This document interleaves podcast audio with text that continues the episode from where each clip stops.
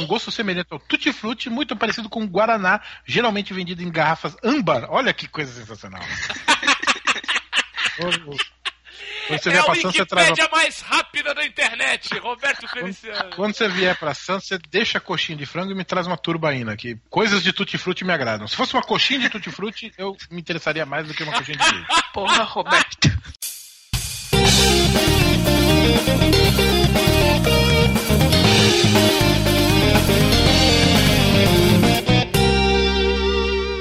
É, Shadows, né? Luzerlândia.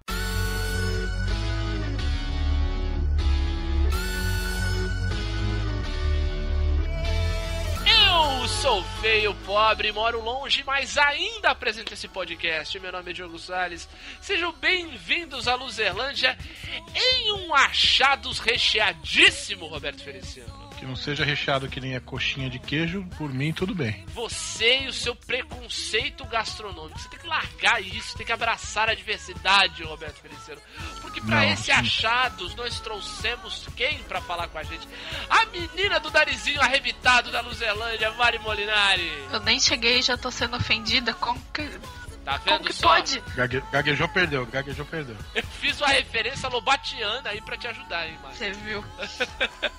não se preocupa, não se preocupa que ao longo do episódio tudo vai melhorar. No, você vê, até o fim do episódio o Roberto vai estar comendo uma coxinha de queijo. Você vai ver só. Eu não como nem bolinha de queijo, vou comer coxinha de queijo. Por quê, rapaz? Não sabe de nada. Você tem que abraçar a diversidade, Roberto. Então é, é nesse clima, esse clima pangastronômico que nós vamos falar com os ouvintes, então. Hey, loser! You can't handle the truth!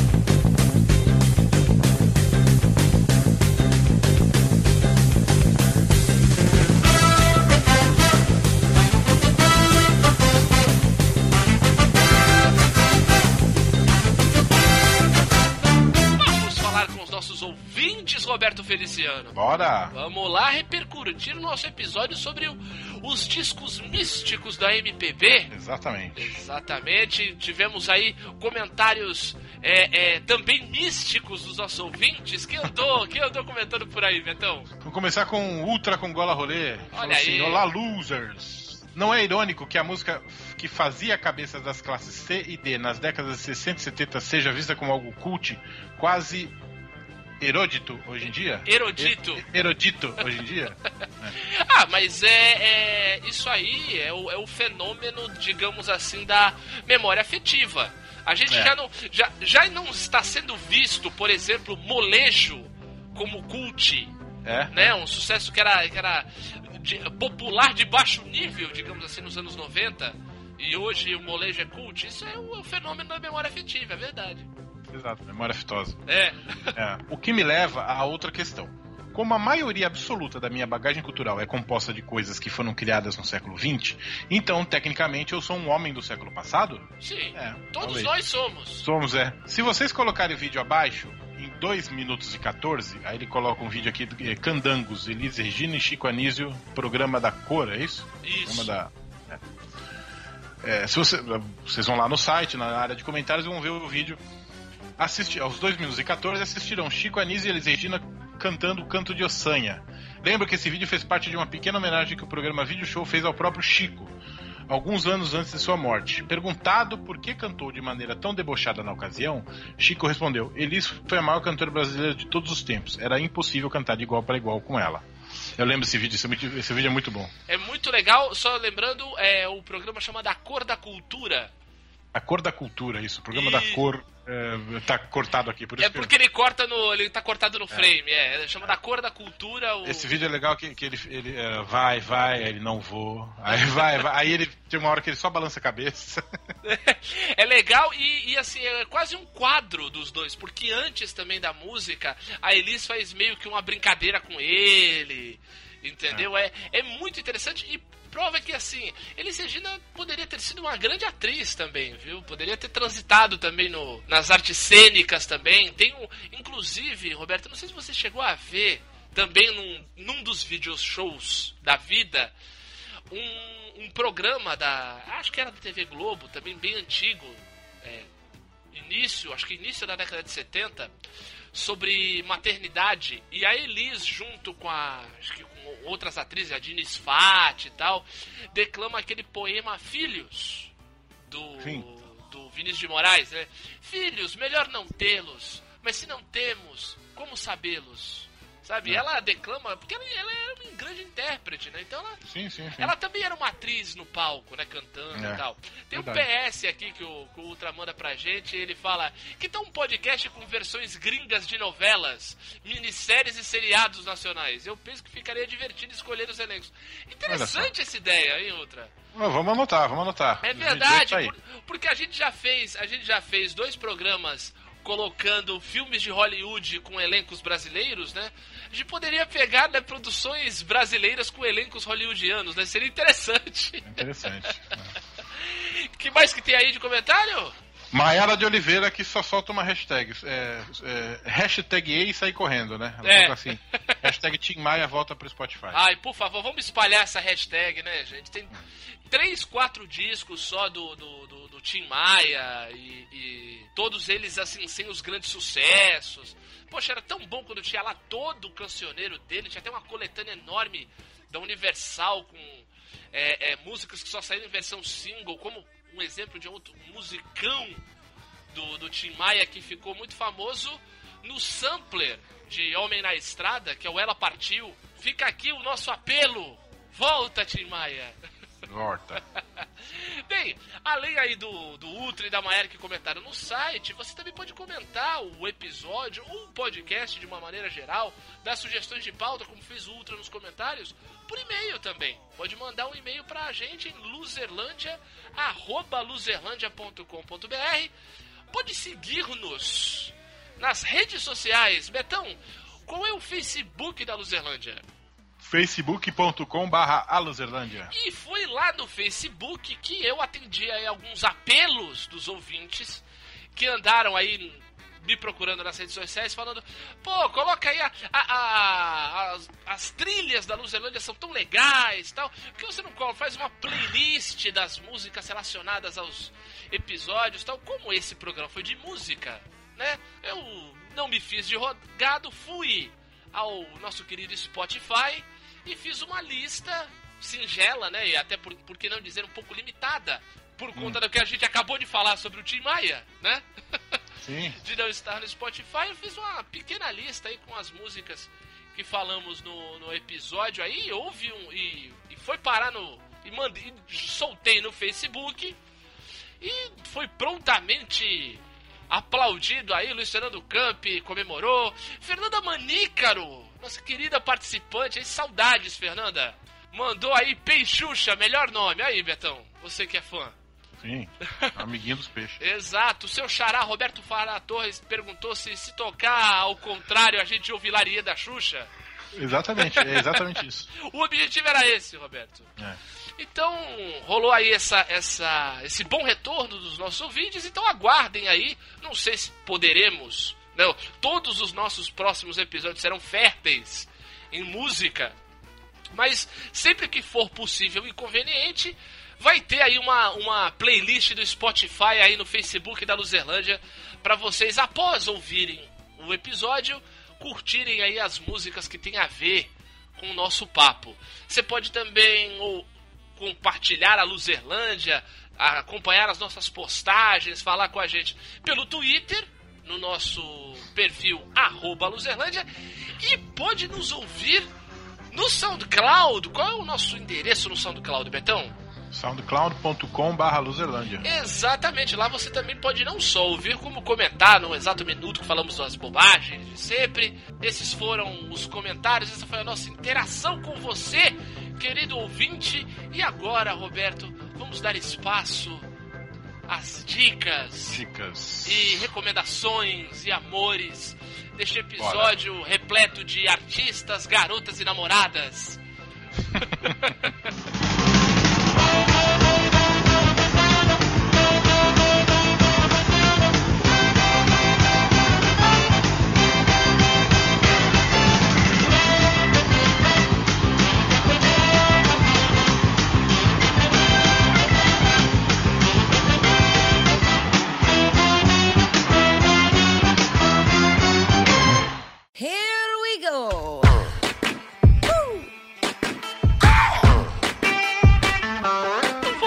começar este programa de dicas, esse programa mais leve, mais solto, mais maroto, onde a gente fala pros, pros losers, pros nossos queridos ouvintes, né, o que a gente tá lendo, o que a gente leu, falando que eles deveriam ler, ver, ouvir, sei lá, tantas coisas. Mil, mil, mil tretas e mil trutas. Vou começar então com meu brother, meu parceiro aí de tantos podcasts, quase 200, estamos chegando pro número 200, Betão. Rapaz. Olha isso, estamos che Rapaz. Estamos chegando no duzentão. O que você trouxe pros losers nesse achados da Luzerlândia? Nada.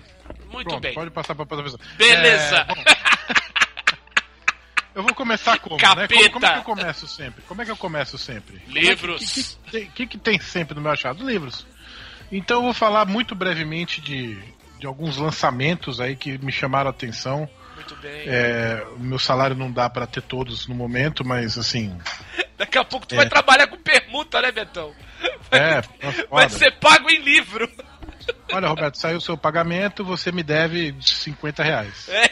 Exatamente. Ave Maria. A primeira, primeira das dicas é uma dica até pra você também, Diogo. Salles. Olha, muito obrigado. Não sei se você, você, não sei se você está por dentro, Ah, mas saiu O Homem que Buscava a Sua Sombra. olha só.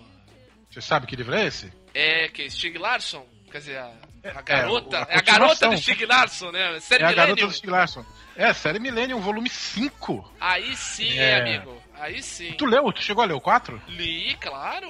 Opa. Gostou? Tirei férias pra ler esse livro, adorei. O, no, o volume 5 é escrito pelo. Também, assim como no volume 4, o volume 5 é escrito por David Lagerkrantz. Lager, Lagerkrantz. Explicando rapidamente, o, Stieg Larsson, autor da série Millennium, autor dos três primeiros livros, que é o homem que não Os Homens que Não Amavam as Mulheres, A Garota da Teia de Aranha e A Rainha do Castelo de Ar. É isso? Não, o segundo é A Menina que Brincava com Fogo. Isso. O segundo. E o terceiro, a, a Rainha do Castelo de Ar. A Garota da Teia de Aranha é o quarto já do David Lagerkrantz. Ele escreveu os três primeiros livros e morreu. Os três primeiros livros viraram até filmes. é, tem uma trilogia sueca dos três primeiros filmes. Muito bom. Um filme americano. Né? Do. David Fincher. É, eu sempre confundo com David Lynch, o nome dele, é o Não, David o Fincher. Fincher com Daniel Craig fazendo. Isso, muito bom também. Bom, e há uma É, promessa aí de rolar os. Parte 2. Na verdade, eles estão tá rolando um papo que é o seguinte: ia rolar a parte 2 e 3, ainda com a Rooney Mara e o Daniel Craig, mas produtores, Hollywood, essa merda toda, diz que meio que o projeto afundou. Pereceu. E tá rolando um papo de que vai rolar um filme já do quarto, já da Garota da Teia de Aranha, com a outra sueca aí, a Vinkander, que tá fazendo a Lara Croft, né? Como Ano Ah. que vem aí ela vai fazer, vai aparecer no filme da Lara Croft, ela fazendo a Lisbeth. Mas Olha só. é tudo é, conjectura por enquanto. Então, a série é, é muito, foi muito, ficou muito famosa porque os livros venderam muito, né? É a história do Michael Blomkvist e da, da Lisbeth Salander, né? São os dois personagens principais. É um livro policial com suspense e uma certa dose de, de, de aventura e picardias estudantis. Não, picardias estudantis não tem. Mas enfim, é, o quinto livro saiu agora em setembro. É, há uma polêmica sobre se o David Lagerkrantz deveria ou não seguir, né? Se deveriam li leave Stieg Larsson alone, né? Tipo, se deviam deixar a obra dele em paz. Eu particularmente gostei muito do quarto livro. É, eu acho que o cara não ficou devendo em nada. Claro, Stieg Larsson acho que faz melhor, né? Ah, Mas claro. o, o- esse cara eu acho que, que pegou. E, e eu, eu resolvi encarar o universo da seguinte maneira: é, é- é- são, são novas histórias daquele mesmo universo. O cara pegou aqui e agora sou eu que tô contando. É, é- é assim, eu tô pegando esse universo e tô contando histórias. É Desse universo. verdade. Isso aí. Eu encaro. Do quinto livro, a Lisbeth, começa com a Lisbeth presa e tendo que se dar com as suas colegas de prisão. Olha aí, muito bom, hein? E aí esse livro promete é, se afundar na história familiar da Lisbeth, né? É, eu vou falar uma palavra-chave que está nessa sinopse desse livro. A palavra-chave é gêmeos. Uh, Outra palavra-chave, experimentos científicos.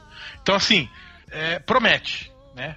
Promete. Desculpa, eu não vou dar só dica de, de, de coisa que eu, que eu ainda não li, não, tá? É, é que, é que, assim. eu Betão, o que esses- podcast é teu, fala o que você quiser, cara, relaxa. esses, esses. Não, tô pedindo desculpa pros, pros ouvinto, ouvintos e ouvintas. Eu sei, mas é seu, é, isso que o cara falou. Não esquenta, não. A segunda dica, também lançado em setembro, no comecinho de setembro, é o livro chamado Labirinto dos Espíritos. É do escritor espanhol Carlos Ruiz Zafón, é da série é, do Cemitério dos Livros Esquecidos. É uma série muito interessante, é, é, ele se passa em Barcelona, é, é, é uma, é uma série que você, você entra praticamente em Barcelona. A história, resumidamente, é, um, é assim, o personagem principal ele descobre um livro nesse chamado Cemitério dos Livros Esquecidos. É uma grande biblioteca mofada.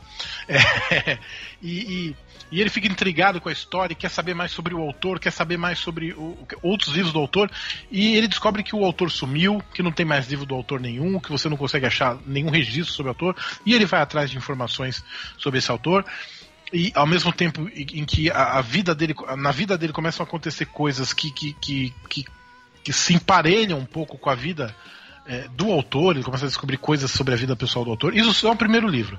Depois o segundo livro volta uns anos antes, o terceiro. Enfim, é uma série muito boa.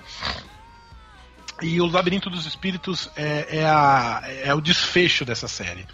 É uma série que envolve alguns elementos místicos. Eu, eu continuo a minha tradição de ser um, um, um péssimo sinopseiro, mas eu acho que é, é, Faz parte. É, é, eu estou muito empolgado com esse livro. Também é outro que eu já devia ter comprado, mas eu não comprei. Não sei porquê. Quer dizer, sei, né? Porque, né? Não tem vida, dinheiro ainda, né? É, Coisa... vida, né? tem os boletos, né? E os boletos para pagar. É, né? pois é. O, o terceiro e, e, derradeiro livro não lido que eu vou indicar é o é a terceira, terceira promessa. Terceira promessa. Não, cara, esses três que eu tô indicando é certeza que, que é bom. É, cara, pode ir porque é foda. Chama-se O Livro das Listas. Referências musicais, culturais e sentimentais. Livro lançado pela Companhia das Letras que compila uma série de listas elaboradas por senhor Renato Manfredini Jr. O Renato. Então tá sendo pago pela Companhia das Letras, viu? É, pois é, a gente tá vendo.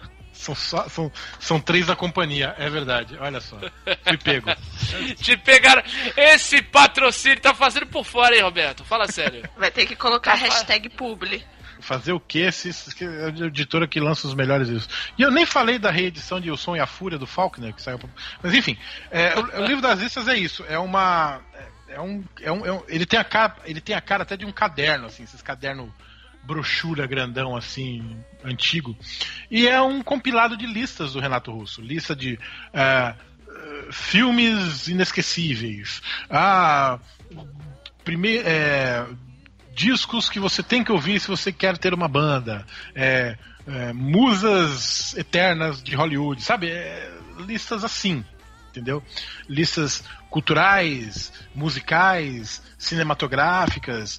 É, é, é um, esse é um projeto da companhia de, de, de lançar é, material do Renato Russo, né? O primeiro foi Só por Hoje, que são os diários dele que ele, que ele escreveu na, enquanto estava na clínica de reabilitação que foi inclusive a clínica onde ele descobriu que tinha AIDS, né? O, o segundo foi um, um, um pseudo-romance sobre uma banda fictícia que ele inventou. Então é, é, é como se fosse uma biografia dessa banda, muito uhum. divertido também. E esse agora com listas. Listas e, e, todo mundo sabe que eu sou. Quem me conhece sabe que eu sou o doidinho das listas, né? Não, é o cara agora da pra... tabela do Excel. Cabela, é, da tabela do Excel. É, agora, para encerrar a parte literária das minhas dicas, é um livro da Record, da Record, né? Da Record, ah, não, bom. Rec... Olha, que susto! Eu tava vendo, eu tava vendo o Roberto dar a dica aqui da, sei lá, do livro ilustrado do José do Egito.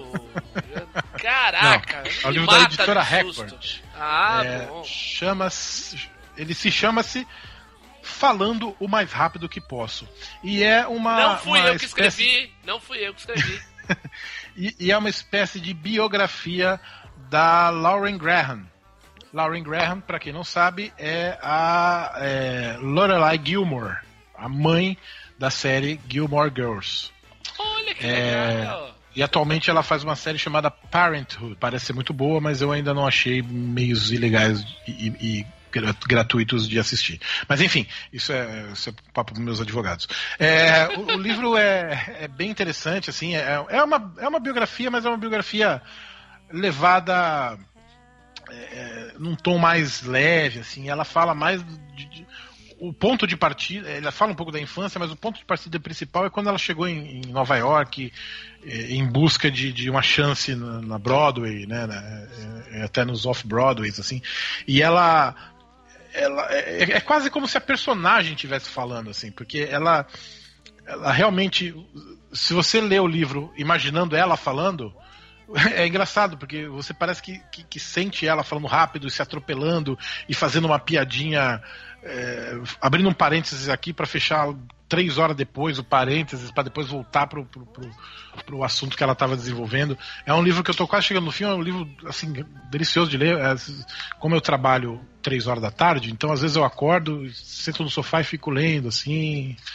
meio na preguiça, assim, bem bem bem gostoso assim de, de, de ler, tá fluindo bem, ela escreve muito bem, é, é diverti- um livro divertido, um livro é, é biografia não pretensiosa, né? Porque é, Ótimo. biografia corre, corre muito risco de, de, de, de cair para para pretensão, né? Para um excesso de, ai, como eu sou foda, como minha vida é maravilhosa. Foda-se, você é só um ator, caralho. Ou é só um músico, ou é só um político, foda-se. Enfim, essas são as minhas dicas literárias. E eu tenho uma só, mais, que é uma, lista, uma dica de uma série do Netflix, Oi. que é, o nome da série é Friends from College, né? Uma tradução livre, Amigos da Faculdade, uma tradução SBtística ficaria Amigos do Barulho, né? Amigos É. do barulho, total. E é uma série sobre, sobre uma galera, acho que são cinco ou seis pessoas que estudaram junto na faculdade, e é a história dessa galera 15, 20 anos depois. É, praticamente a mesma coisa que eu, né? Eu saí da faculdade faz já 15 anos. É mais ou menos uma galera que estudou junto na faculdade nessa época nossa, nossas vidas, assim, 30 e poucos anos, assim, né? Embora eu não tenha 30 e pouco, eu tenho 30 e quase todos já. Mas enfim, é, é uma história bem interessante e mostra grupo de amigos e todas as intrigas, todas as as picuinhas que rolam. Tem um casal que tem um caso desde a época da faculdade e como eles precisam lidar com isso no meio da, da, da galera se reunindo de novo. Tem o Kevin Arnold, Esse povo transante, viu, Roberto? povo Vou transante. é, Não tinha disso da faculdade, não, cara. É, Eu só O- tive disso na faculdade, inclusive. o- tem o Kevin Arnold, Ô, garoto Fred Savage. Fred Savage tá na. Os dois, person... Os dois atores mais conhecidos são o Fred Savage e a Robin, né? A Colby, Colby Smulders. Olha Olha. só. Maria, Maria Hill do, do- dos Vingadores. O diacho de mulher bonita, né? Pelo amor É. de Deus. Linda, né? Só, Meu só um pouquinho, só um pouquinho. É... é uma série que, assim, por um bom tempo eu fiquei meio. Ah, não sei, cara. Tem um personagem lá que ele é, ele é meio que o principal, que é o, é o que faz o marido da. da da Colby Smulders, que, que, que tá traindo ela com, com, com uma antiga colega de faculdade, que ele faz umas caretas, ele é meio careteiro, e eu não sei se eu curti isso no começo. Mas assim, acabou a primeira temporada, é uma série boa, Tem um É cara meio legal. desagradável, mas passa. é, mas é bacaninha, é divertidinha. É tipo igual aqui a Luzerlândia. Tem um cara meio desagradável que apresenta, mas passa. O, o- a primeira temporada ter- termina num gancho meio, tipo, intragável, assim, que você fez. Cara, que situação bosta, cara. Como é que vai ser agora? é, é legal. Eu gostei disso. Ô, cara, que situação bosta. E agora? É, cara, é foda. né? Mas é uma série boa, Friends from College, do Netflix. Outra que tá no Netflix que eu tô vendo, tô na metade, é a segunda temporada de You, you Me, Her, né? Eu, tu, ela, Ah, que é a história do, do trisal, né? Do, é. A história do, do, do casal A3. Casal de Casal três. É, é bem legal também, bem, bem. Eu gostei muito da primeira temporada, acho que eu até dei de dica aqui. Foi, foi sim. Eu ainda não vi, mas eu acho excelente o, a, a- assim, o argumento premissa, da série. é. A premissa da série acho ótima. é. E eu tô no metade da segunda temporada, tá bem legal, continua bem legal. Todas Ah, as- que bom, os né? Não perder o pique, né? Show. Pegou o pique. Legal. E aí é isso. É, Muito bem, fecha a conta, passa a régua. muito bem. A demanda que eu vou de leve. Agora escutem. Então, a primeira dica é gastronômica, chama coxinha de queijo, tá, Roberto? Forever! Ai, forever! Ai, Tá. meu- E digo mais, um com sal de turbaína. Ou aí sim, daqueles arrotão bom assim de. Pô. Mas é turbaína. Não é, é isso que, eu pensei, turbaína, isso que eu não. pensei. Turbaína? Eu escutei direito. O que, que é turbaína? Porque a gente é do interior, a gente fala turbaína. E a gente tem a turbaína. Ah, também então é, a- Faz a mesma. refrigerante de abacaxi. Não, é outra, é mais gostosa. é, Turbaína é uma coisa, é igual aqui, aqui no litoral que é Taubaína. Então, aí vocês vê como que virou isso aí. Aqui no interior a gente bate a porta. Então é a turbaína. Turbaína mesmo. Olha, tô vendo aqui a turbaína. Turbaína, com tudo combina. É uma marca de refrigerante regional pertencente à Ferraspari, empresa criada Isso, em melhor. 32 em Jundiaí, interior paulista. Sim. Com gosto semelhante ao Tutti Frutti, muito parecido com o Guaraná, geralmente vendido em garrafas âmbar. Olha que coisa sensacional. Quando você é vier a pra Santos, você traz Wikipédia mais rápida da internet, Roberto Feliciano. Quando você vier pra Santos, você deixa a coxinha de frango e me traz uma turbaína aqui. Coisas de tutti frutti me agradam. Se fosse uma coxinha de tutti frutti, eu me interessaria mais do que uma coxinha de queijo. Porra, Roberto. Desafio pro próximo Masterchef, uma coxinha de tutti-frutti. hum. Coxinha é bom, tutti frutti é bom. Só pode ser bom. Esse seu raciocínio tá errado, mas a gente chega nisso depois. Ah, Tá bom. deixa. É, eu vou começar falando de uma coisa que vocês falaram em Machados há muito tempo e que eu tô há uns meses, por falta de tempo, devorando, que é jogador número um. Ah, Que Hum. o hype é real. É, e o livro é bom pra caralho. meu Deus, é. Eu, eu queria só não ter que trabalhar pra ficar lendo, mas não dá. E. Tipo, no começo eu não botava muita fé. Falei, ah, esse livro de nerd aí. Aí eu comprei porque tava é- na promoção. O começo é lento, mas tu, tu não tá falando necessariamente do começo da história, tu tá falando do. Ah, tipo, eu- antes de eu comprar, né? Eu falei, ah, deve ser aqueles livros, o preconceito, né? Meio Minecraft da vida. Falei, ai. Mas eu lembrei que vocês tinham falado, falei, ah, vamos ver qual que é. Tava na promoção. Aí promoção a gente compra, né? Aí eu comecei a ler faz uns dois meses. E aí tem tanta referência, tanta coisa legal e tanta coisa que vai indo e a história vai indo. É, precisa res- resumir a história de novo?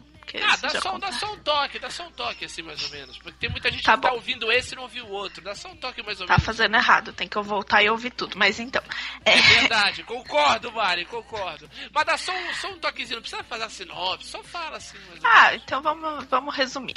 É uma sociedade caótica, tudo fodido, as pessoas não têm dinheiro pra nada, não tem dinheiro num nível que é mais fácil você fazer educação via internet, entre aspas. É. E o, o cara que criou o mundo virtual morreu e deixou toda a herança dele num easter egg, que na verdade são vários. E quem descobrir tem o direito total à herança dele. Controle, e controle da empresa também, né? Um- É, é. E aí é, tem esse menino que ele é tipo ferrado da vida, tipo a mãe morreu, mora com a tia, a tia não gosta dele. E aí ele se mata pra pegar, juntar as coisas dele pra ele conseguir acessar essa realidade. E aí ele é ele se tornou especialista na caça do easter egg e na verdade a corrida não é pra achar o easter egg em si, mas é pra achar antes do de uma equipe que pode acabar com todo o sistema, o sistema online, digo, o Oasis, né, que eles chamam. E aí, tipo, você percebe o desespero das pessoas em combater esse tipo de tirania, vamos dizer, porque é uma equipe extremamente equipada que investe dinheiro, que compra pessoas pra tentar conseguir o total acesso que o dono não tinha permitido. Ele falou: "Não, essa empresa não vai chegar perto do que eu criei". Eles compram usuários, né? Muito louco, né? Essa empresa, ela, ela compra os usuários. É. é a, é a luta dele dentro da casa dele, em certo ponto. E, e eu tô gostando bastante. Tem, tipo, muita referência gostosinha, sabe? Que você sente aquele abracinho, aquele tapinha nas costas. Sim, é demais, é demais. E Tamo você, o, o legal é que você vê- vai vendo as referências e vai tendo vontade de, de repente, vai, por exemplo, ele cita um filme, você quer ver o filme. Nossa, super. Não é? É, É. muito louco. Não, e aí, tipo, tem umas coisas que você sabe que é de algum lugar, mas você não lembra de onde era. Sim. Ai, tô no finalzinho já, que agora Ah, tá na, bom. na parte que o bicho pega, Sim. mas os trabalhos estão aí. E Aí na série não li, mas recomendo. Vou, vou fazer propaganda da minha terra. Tem uma moça de Jundiaí, ela chama Fabi Zambelli. Eu espero que eu esteja falando sobre o nome dela certo. E ela lançou um livro faz quase um ano. Eu só consegui comprar o meu semana passada, mais ou menos. Que chama Contos de Dragões. É, Olha aí. é, pelo que eu entendi, pelo que eu entendi assim por cima, né, na sinopse, é, tá aqui, Mariane, uma jovem universitária no auge de seus 20 anos, tem uma vida pacata e comum. Desde pequena ela sonha com criaturas místicas e sobrenaturais. No entanto, esses sonhos começaram a ficar cada vez mais reais. E, assim, para fortalecer os escritores de Jundiaí, e porque ela é uma simpatia, gente, comprem. Porque, sabe Ah, quando tá você olha... Ah, que bom que Jundiaí tem escritores simpáticos, porque Santos. Tá difícil, deixa, viu? deixa pra lá, deixa pra lá. Santos tá E difícil. assim, o livro tá. Sabe aquele livro bonitinho que, que você vê? Tá um editora, amor. editora Novo Século. Eu não sei se tá aqui, tá. É, É, acho Novo Século. É. Exatamente. Comprem. E corram atrás dela pra ganhar o autógrafo, porque o autógrafo dela é um amor. Sabe Ah, aquela pessoa cuidadosa? E, Ah, e agora eu vou falar de dicas que eu li. muito bem. É, mês passado teve aqui em Jundiaí como se fosse um, ah, um evento de anime, quadrinhos e etc. E eu fui lá, Certo. né? Uhum. Gastar dinheiro. E, e eu tenho um lance assim, que se, se, eu, se eu chego na mesa pra conversar com a pessoa e a pessoa me fala do trabalho dela com o coração, eu não sei falar não, eu compro, sabe? É, é mais forte. Tipo, tipo, você vê a pessoa falando com amor daquilo que ela faz? Meu, não Sim. tem nada melhor. Exato. E então quer dizer que tu vai tomar um preju na CCXP que não tá escrito, né? Vão te soltar aquele artista Ellen. Tu vai abraçar todo mundo aqui. Não, ano passado eu já voltei com o cartão assim, ó, na merda. Porém, cheio de coisa boa. Não, com certeza, com certeza. Não, quando eu fui, primeiro ano que eu fui lá, eu comprei até descanso de copo do cara que tinha um editor independente e tal. Meu, é- é- eu acho demais. É e aí muito eu bom. comprei um, um quadrinho de. Era uma dupla que tava sentada numa mesa lá. E aí o cara chegou e falou assim: ai não, chega mais perto, vem ver. Tipo, não morde. Eu quase que eu falei: leva meu dinheiro, né? Mas... E eu comprei um quadrinho que chama Por que Pedro? Do Pedro Neto. Olha aí. Puta, eu já eu vi esse cara na, na Santos Comic Con aqui. Então. Que tem até marcador de página de- desse, desse quadrinho. Sim, sim. E, e assim, é um quadrinho que ele fala é a história do Pedro, né? Depois na vida adulta. E ele é meio que, que perseguido pelos, pelos fantasmas da infância e da adolescência dele. Então, é assim, são tirinhas que dá pra você ler separado, mas que juntas formam aquela historinha gostosa e rapidinha de ler. Eu acho que eu li em meia hora. E Oh, é tipo uns questionamentos tão, assim, de boinhas, mas tão, de certa forma, filosóficos, sabe? Tipo assim, questão de namorada, de, de quando você é criança, você tem, assim, umas, umas verdades absolutas, e aí você vira adolescente, essas verdades são outras, mas continuam sendo absolutas, e aí você cresce, você acha que você não é mais assim, mas na verdade Uhum. você ainda tem suas verdades absolutas. total. E, assim, eu achei uma delícia de ler. Tipo, fo- foi, foi um, um tempo bem gasto daqueles que a gente pega pra ler na, na correria, que você fala, meu Deus, preciso fugir do mundo. E aí ele é curtinho e tem os três Pedros. E eu ri muito, assim, porque você imagina, né? Você lidando com você, você adolescente, você criança. Eu ainda não tenho eu adolescente muito diferente, né? Mas já dá pra ter uma média. E, e não tem como não se colocar no lugar do Pedro e ficar pensando o que você faria. É muito legal e tem um site, ele tem um blog, porque pedro.wordpress.com. Tem várias tirinhas aqui. Então, aí no final ele ainda convidou, acho que são 10 autores, pra fazer a Uhum. versão deles, né? Das versões. Olha. Então é bem gostosinho. Cada um tem um estilo. É, Foi uma descoberta boa, dessas que a gente acha e, e guarda o nome. E Show. junto com esse, eu também comprei de um outro escritor jundiaense um quadrinho bem assim, tranquilinho que chama Nada Importa, do Hugo Nanini. Hugo Nani, desculpa. E Paco Stenberg, que é roteirista e revisora. E esse quadrinho, ele conta a história da. Enfim, a personagem. Ela é negra, começa já quebrando a expectativa de pessoas que acham que todos os personagens são brancos. É, ficar nessa normatização besta, né? Eu não vou falar tudo da história, mas eu vou dar uma passadinha por cima. Tá. Ela aprendeu a ser forte no mundo porque ela era negra e sofria muito com isso. Então, ela teve meio que o apoio do pai dela para se reerguer e enfrentar. Tanto que quando, quando ela tá numa situação difícil, ele pega uma foto dela nenenzinha e fala: Olha, tá vendo essa criança? Você vai lutar por ela, porque eu faço isso. Muito legal. E aí ela cresceu e, tipo, virou uma pessoa foda, forte, e, tipo, líder. Só que chega uma hora que ela tem que lidar com a depressão. E aí ela não entende o porquê ela, que foi forte a vida inteira, tá passando por aquilo. E aí é esse conflito As, dela. dor, as dores de ser adulto. Sim, e assim, ela, ela se questiona o tempo todo de, tipo, isso é uma questão que tem que passar, sabe? Não, não existe isso. E ela vivendo isso e, e assim, profundo, profundo, assim, de, de chorar. Foi, foi um quadrinho, olha, tem 39 páginas, curtíssimo. E É, você lê numa tarde. Eu tô aqui, né, Ai. é, já anotando pra, pra- pra comprar no próximo evento que eu for e que ele tiver. É a Paula, personagem. Isso, isso. E esse mesmo autor tem um outro quadrinho que eu comprei que é 147, se não me engano. Que é sobre essa polarização que a gente tem de opinião hoje em dia, que é assim, ah, eu não vou ser seu amigo, você não vai ser meu amigo. É, Mas de uma forma muito mais Ah, aprofundada, né? Porque Marília não sabe resumir as coisas. E eu conheci ele por 147. Eu espero que eu esteja falando certa, porque o quadrinho não tá aqui. Mas aí eu falei, ah, eu vi que ele era de Jundiaí e tal. Aí eu fui ver. E eu achei esse Nada Importa que, que foi uma das minhas melhores descobertas desse segundo semestre. Que eu precisava de um respiro, mas não tava tem- com tempo pra livro. E esse quadrinho foi assim, um abraço no meu coração.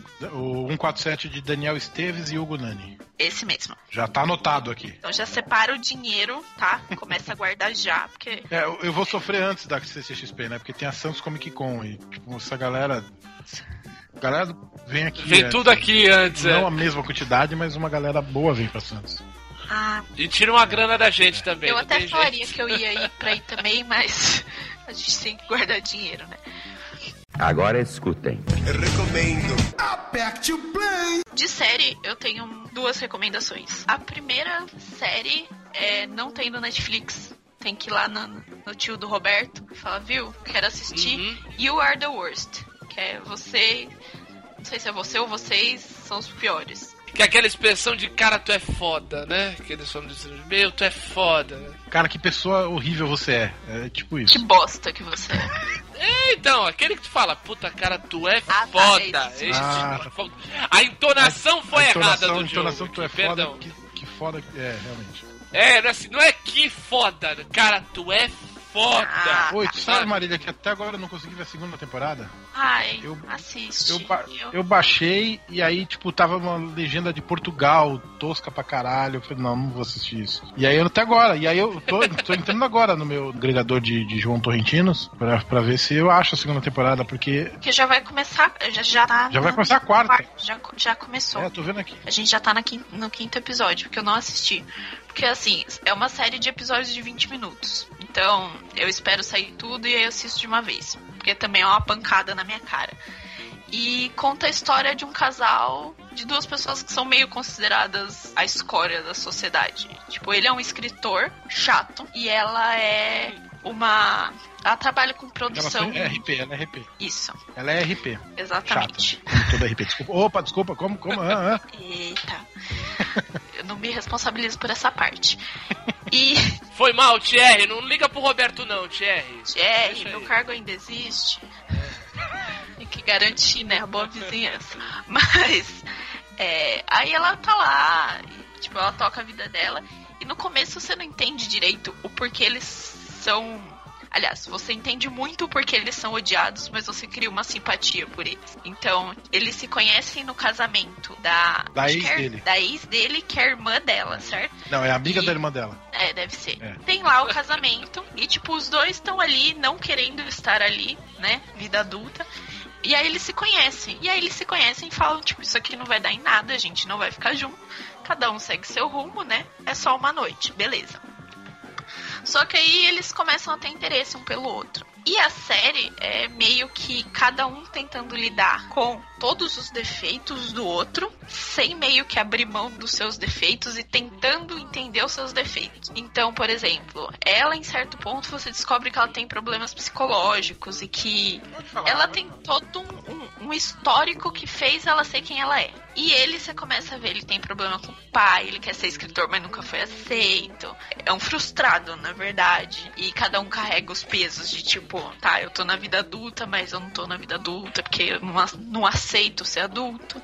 E esses dois vão meio que seguindo o caminho juntos, meio que mais ou menos. Aí tem um episódio, se não me engano, é na primeira ou na segunda temporada, que eles conhecem um casal. E esse casal seria meio que o que eles seriam no futuro. E os dois surtam, porque eles percebem que aquilo tá muito próximo, mas ao mesmo, porque o casal tem filho, tem, ah, sei lá, tá preocupado em fazer a matrícula da criança na escola, tem que fazer comida, esse tipo de coisa. E eles não querem isso. E é, é difícil falar da série sem dar muito. Porque o legal é você ir descobrindo. Se vale como argumento, tem a Aya Cash, que é uma atriz linda, maravilhosa, rainha da minha vida. e assim, e não só por eles, mas o Jimmy, que é o, o casal é o Jimmy e a Gretchen. O Jimmy, ele tem um amigo que voltou da guerra. E aí esse amigo tem que lidar com todas as situações de ser rejeitado pelo Jimmy, porque o Jimmy é uma pessoa horrível e deixa ele morar meio que de favor, só pra ter ele de empregado. Ah, que graça. E tem a Gretchen que tem a amiga dela, que é tipo uma amiga, é amiga gordinha, o estereótipo, que tem o marido. E aí Ah. essa é- Casada essa- com um bosta. com um bosta, né? E mas aí ela percebe que quando o bosta vai embora, ela não sabe viver sem, porque ela não sabe como que liga a luz da casa, não sabe fazer nada. Eita, nós. Então, é, é, é bem enxergar os próprios defeitos, sabe? Porque você vê que são personagens horríveis. Horríveis no sentido de caráter. Mas ao mesmo tempo você cria aquela empatia, porque você sabe que alguma coisa ali bate com, com a sua realidade. Então, enquanto eu tava assistindo muitas vezes, assim, muitas, eu me vi no papel do Jimmy que se colo que colocava emprego na frente de tudo e que assim não entendia os outros. E aí você fala porra será que eu tô errando nisso? E aí você volta é, é uma terapia. Não é uma série leve mas tem ótimos momentos de risadas e e aí agora já tá na quarta temporada que eu vou esperar pra assistir e que a terceira temporada terminou num momento, tipo, eu não acredito que isso tá acontecendo. então, eu tô muito ansiosa. Eita. Momento aguenta Nossa, coração. Eu, eu chorei. Eu- essa série me faz chorar, assim, de, de soluçar, de passar mal, de chorar, assim, porque pega muito. Tipo assim, é jogar os seus defeitos na sua cara e falar, não adianta você ficar apontando nos outros, porque você também faz parte do grupo das pessoas horrorosas, Ótimo. mesmo você não querendo. Mas é uma série engraçada, dá pra rir também.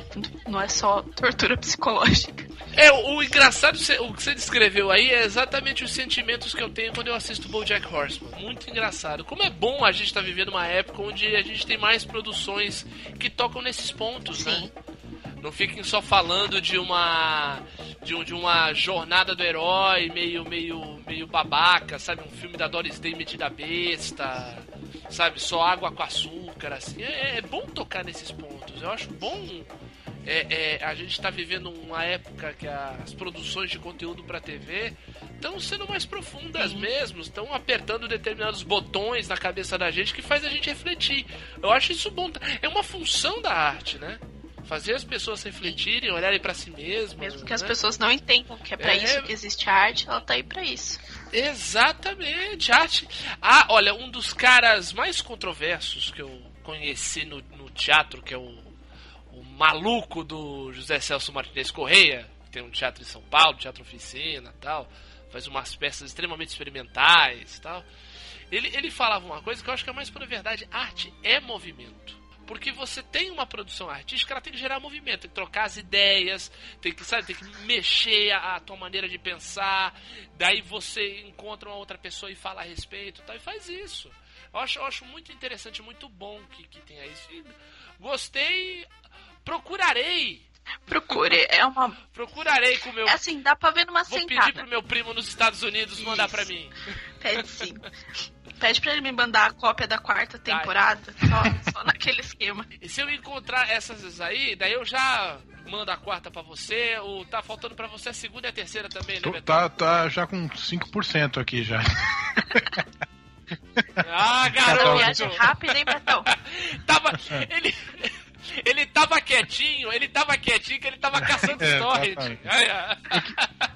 Eu Sem queria, eu vergonha. queria, em cima da, da, da- da dica da Mari, dar duas dicas de quadrinho rápido, assim. Desenhos de um garoto solitário e a diferença invisível.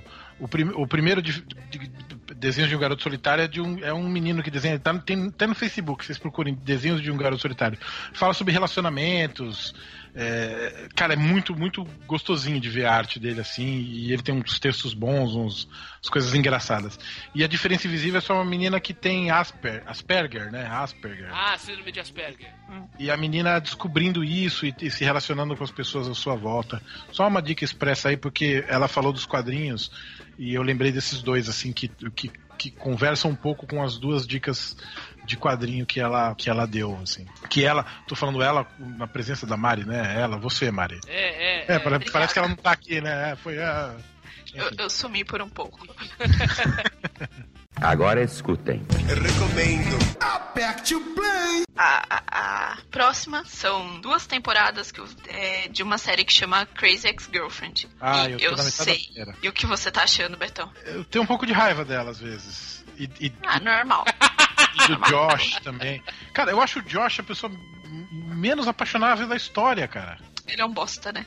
Cara, como é que a mina é tão pirada por, por um cara daquele, meu? Sei lá, eu tô. Eu tô... É sempre assim, é sempre assim. Então. É sempre É assim. que assim, E- mas é que assim, é sempre assim, mas, mas assim, na ficção, na dramaturgia, não, porque pintam com umas cores assim a figura do apaixonante. E não, ele é, e- e você vê que ele é um, ah, é um Zé Zé, Zé bobosta, sei lá. Zé Bobosta. Zé É, Bostão. cara, mas enfim, segue aí, Mari, vai. Tá. É, essa série, se você descreve ela, tem tudo pra não ser assistida. Porque ela chama é, Crazy Ex-Girlfriend, ou seja, a ex-louca. É, ela é uma série musical e a protagonista é uma pessoa assim, doidinha da cabeça. Sem um pingo de bom senso. Mas a parte boa é que a série é maravilhosa. É, ela conta a história da, da Rebecca, que era, tipo assim, uma advogada super renomada que trabalhava em Nova York, que, tipo, vivia para trabalho, até que um dia ela vai, chega no, no escritório e percebe que ela vai ser promovida. Aí ela começa a ter uma crise de ansiedade, fala, eu preciso ir pra rua, eu preciso respirar, dá uma desculpa e sai. Quando ela sai, ela encontra com um namoradinho dela de acampamento, que é o Josh. Que é Bosta. um Zé. Que é esse merda aí que o Roberto Tipo falou. assim, é, é aquela pessoa sem sal, mas sem sal mesmo, sem sem nada. E aí, beleza. Ela encontra o Josh. Tu tem que jogar, É tu tem porque que jogar quando no eu falei mar, né? bosta, é exatamente isso. Não é que ele assim, ah, ele é mau caráter, ah, ele é um bonitão mau caráter. Não, ele é, um, ele é muito sem sal, cara. Ele é um Zé, Zé qualquer aí, cara. Porra. É, Zé das Couve! Zé das Então. Couve! E aí bate nela o desespero de querer voltar pra época do acampamento como se fosse um, um lugar seguro. E aí ela fala: Ai, não, Josh, vamos sair, não sei o que. Ele fala: ah, Então, eu tô voltando pra West Covina. Que é Mas tipo. as- Covina. Califórnia. Maravilhoso, eu amo. Eu amo. E aí, Vocês estão ótimos nesse episódio, muito bom. e aí, dá louca nela, ela larga tudo e vai morar no interior do interior da Califórnia, que são só duas horas da praia, sem Mas o trânsito. Covina, Califórnia. Não, não, não, não. Puta, é muito bom. Tem dia, tem dia que eu tô no trabalho assim, aí eu fico. West Covina, Califórnia. Eu percebo que eu tô cantando a musiquinha. né? Eu, eu, eu tenho a, a playlist da série no meu Spotify. Muito bom. Esse é meu nível de paixão pela série. Ela arruma um emprego em West Covina, porque, tipo, o currículo dela tem, ah, eu falo chinês. E, tipo, West Covina é a cidade que eles nem precisam de advogado. O pessoal mal fala inglês. Mal fala É, o pra inglês, uma ideia, né? o, o- o cara que contrata ela, o principal interesse dele é que ela Ah. defenda ele no, no processo de divórcio do- dele. E aí, o que que acontece? Ela vai, larga tudo e viaja. Chega lá, ela joga todos os remédios fora, ela fala, não, porque agora eu vou ser livre e, e vou viver meu conto de fada com o Josh. Degringolou forte, né? Degringolou forte. E aí ela tocou, foda-se, foi. Só que chegou lá, ela tinha que se convencer que ela não tinha feito aquilo pelo Josh e convencer as outras pessoas de que ela não fez aquilo pelo Josh. Quando na verdade a gente sabe que ela fez pelo Josh. Todo mundo E sabe. Tanto que isso vira uma piada na série. E aí ela chega e aí ela descobre que o Josh não tá disponível. E aí ela descobre que o Josh tem uma namorada linda, maravilhosa. E ela tem que lidar com isso. Como assim? Não deu abertura nenhuma pra ela. Ele só falou: Ah, eu tô me mudando pra, pra West Covina, Califórnia. Beleza, hein? Ah, não, rolou um não, lance se entre os dois. Ah, não, eu tô de mudança. Ah, beleza, falou, falou, tchau. Ah, então essa mina é, essa mina é 22 bonito, de am- amarrar no pé da Não, cama. ele ainda fala assim: se você tiver algum dia lá por Escovina, você me manda uma mensagem. E aí mostra, tipo, o processo dela escrevendo a mensagem, tipo, Oi Josh, aqui é a Rebeca. É, lembra quando você falou que se eu tivesse por aqui era pra te mandar uma mensagem? Ah, então, tá. Vamos sair pra comer um, um lanche. É, não, vamos sair pra jantar. É, vamos sair pra almoçar. Vamos sair pra comer qualquer coisa, sabe? Ela montando e, e tentando não parecer que, que largou tudo e foi pra lá. E, e a parte que, assim, a primeira temporada tem uma barriga gigante que eu, que eu não gosto. Mas o, Hum. o que me pega na série são as músicas. Você não acredita que tem tanto potencial em música de série. Essa, assim, quando ela conhece a, a Valência, que é a namorada do Josh, ela quer ser amiga. Porque assim, ah, não vamos falar que a gente é inimiga, vamos tentar se aproximar. E aí ela quer ser a Valência. E aí tem uma música numa vibe Katy Perry, I Kiss the Girl, and I Like It. E é tipo, ela falando que ela quer.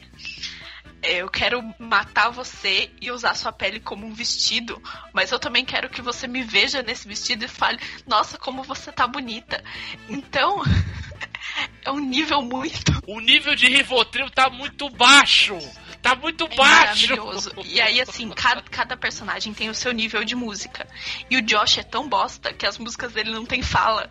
Tipo, tem uma que ele tá bravo e aí as falas são angry, mad, e acabou, tipo. E ele dançando Backstreet Boys e acabou. É nisso que se resume o Josh. Mas tem. O que aconteceu com as mulheres que gostam de, de caras assim, gente? Vocês têm que ter um padrão mais alto. Não, e, e assim, eu falo que tem uma música de Crazy Ex-Girlfriend pra cada momento da minha vida.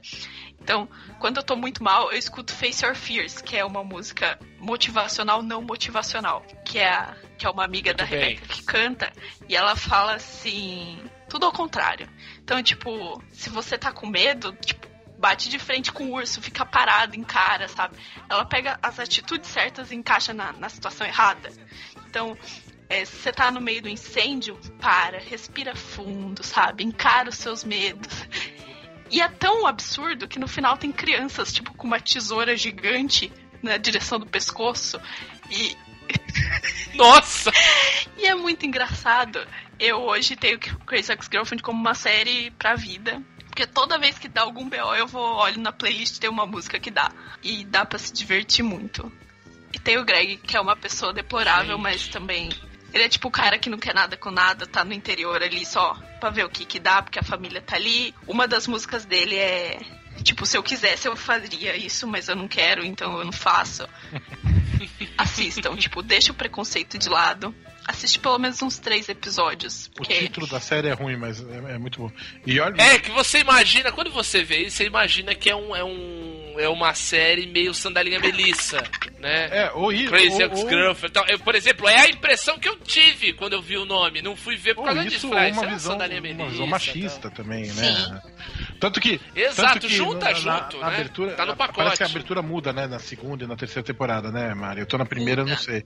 Mas assim, na primeira temporada eles falam assim, she's, é, she's a crazy ex-girlfriend. No, I'm not. Not. É, é, is a sexist, sexist term, né? Tipo, That's isso a é, sexist term. é muito, muito, muito. Porque, e a, e a abertura é um musicalzinho também, é, é bem. é E a, e a abertura, do, do ponto de vista assim, estético, a abertura muda de posição na série. Olha, gostei, gostei. Agora escutem. Vou dar minhas dicas e as dicas que eu trago para este achados, elas são muito cheirosas, são cheias de progesterona, são dicas cheias de feminilidade. Vou falar de mulheres, mulheres interessantíssimas, mulheres admiráveis. A primeira é uma história em quadrinho também, uma história em quadrinho que eu já citei algumas vezes ao longo aí dos, dos episódios da Luzerlândia, quando eu falei que estava lendo, que eu fui lendo muito aos poucos, fui maturando, porque é uma história muito ampla, tem muita coisa tal, mas é uma graphic novel bem grossa, do grande Alan Moore, mas é um trabalho mais novo dele e ele traz uma heroína que fez muito sucesso nas, nas revistas Pulp e também no, em, em contos no, do, do final do século XIX e tal, e daí, daí depois em é, revistas de contos tal, que é a Prometeia. Eu Não sei se vocês já ouviram falar desse trabalho do Alan Moore. Então, mas o- eu já ouvi falar assim, mas não, não- nunca li. O que eu acho, achei mais interessante da história é que o, o Alan Moore fez uma pesquisa a respeito desse personagem, que a Prometeia é uma, é uma espécie de uma entidade, e ele pegou todas as, as interpretações e todo, todo, todas as variações que esse personagem teve nessas várias publicações e conseguiu colocar num único cânone. Então, a Prometeia, ela vive no mundo da imaginação. Só que é o seguinte, o mundo da imaginação não é um mundo etéreo, é um mundo que existe mesmo. O sobrenatural não é um sobrenatural divino, é a imaginação, entendeu? Então a Prometeia, ela é, ela faz a ponte entre a imaginação e a realidade. E ela aparece, ela, ela toma o, o corpo da, da- do seu alter ego, digamos assim, pela inspiração. Então assim, a, a personagem na, na história, né, do- que é uma garota, é uma estudante, igual você, mano. Olha, Uma menina estudante, se não me engano, Sabe, estuda sabe letras. voar, estudante? Igual você. É.